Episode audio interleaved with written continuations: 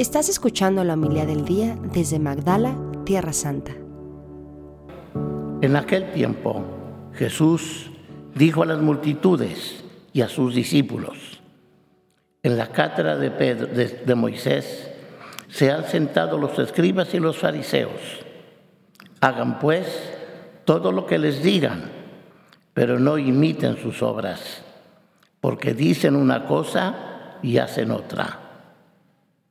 Hacen fardos bien pesados y difíciles de llevar y los echan sobre las espaldas de los hombres, pero ellos ni con el dedo los quieren mover.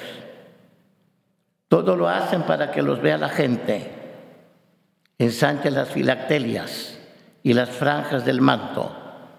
Les agrada ocupar los primeros lugares en los banquetes y asientos de honor en las sinagogas. Les gusta que los saluden en las plazas y que la gente les llame maestros. Ustedes, en cambio, no dejen que les llamen maestros, porque no tienen más que un maestro, y todos ustedes son hermanos. A ningún hombre sobre la tierra lo llamen Padre, porque el Padre de ustedes es solo el Padre Celestial. No se dejan llamar guías, porque el guía de ustedes es solamente Cristo. Que el mayor de entre ustedes sea su servidor, porque el que se enaltece será humillado y el que se humilla será enaltecido. Palabra del Señor. Gloria, a ti, Señor.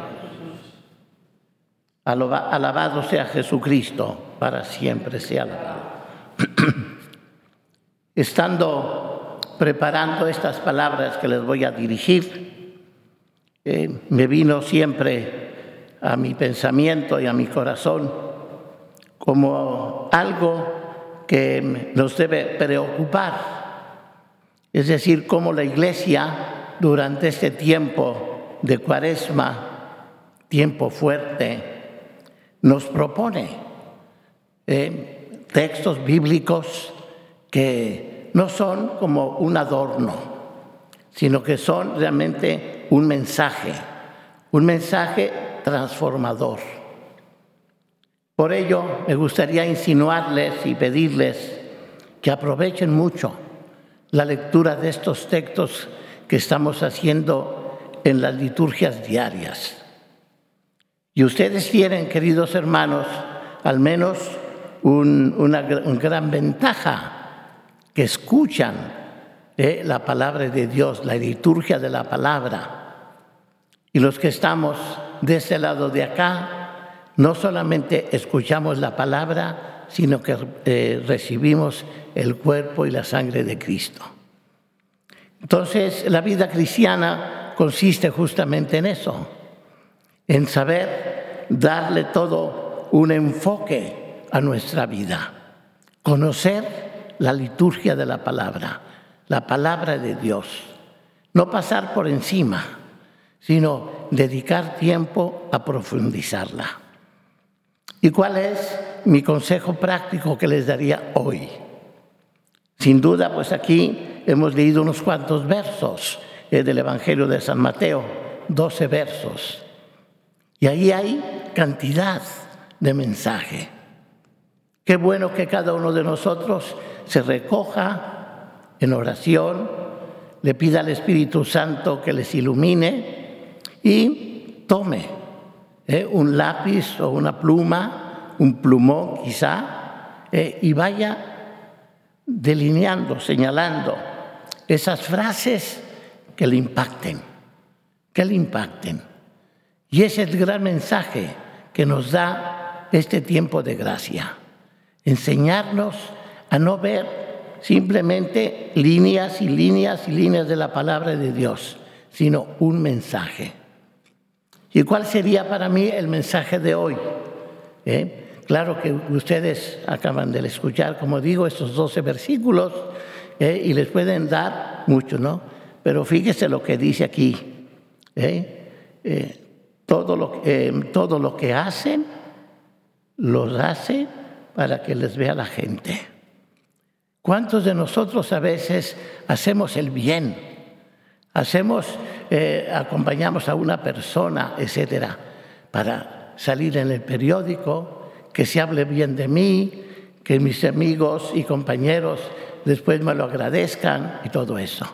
Quiere decir, eh, una forma de hacer las cosas, fíjense esta palabra que voy a usar, con pureza de intención, no para ser vistos por la gente, no para que me llamen maestro, ay, qué buena es esta persona, mira qué bien escuchó la humildad del Padre de hoy.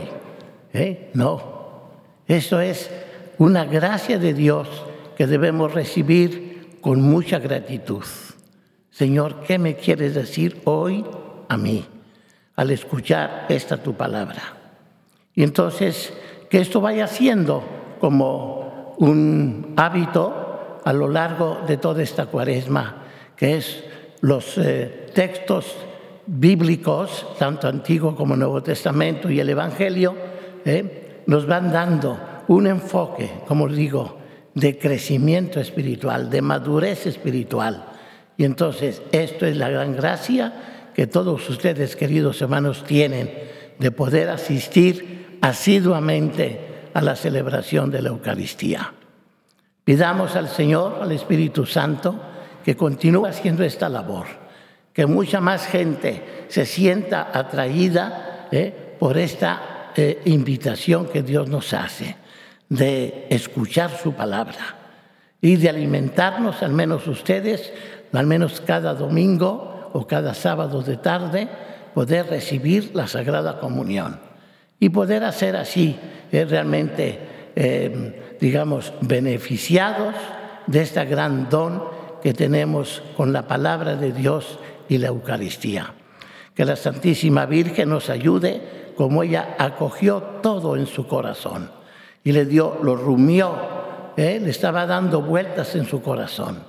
También nosotros, dámosle vueltas ¿eh? de un día para otro, si puedes eh, seguir todas las misas de cada día, fenomenal, ¿verdad? Si no, al menos lo del domingo, a ver, ¿qué me dijo Dios el domingo?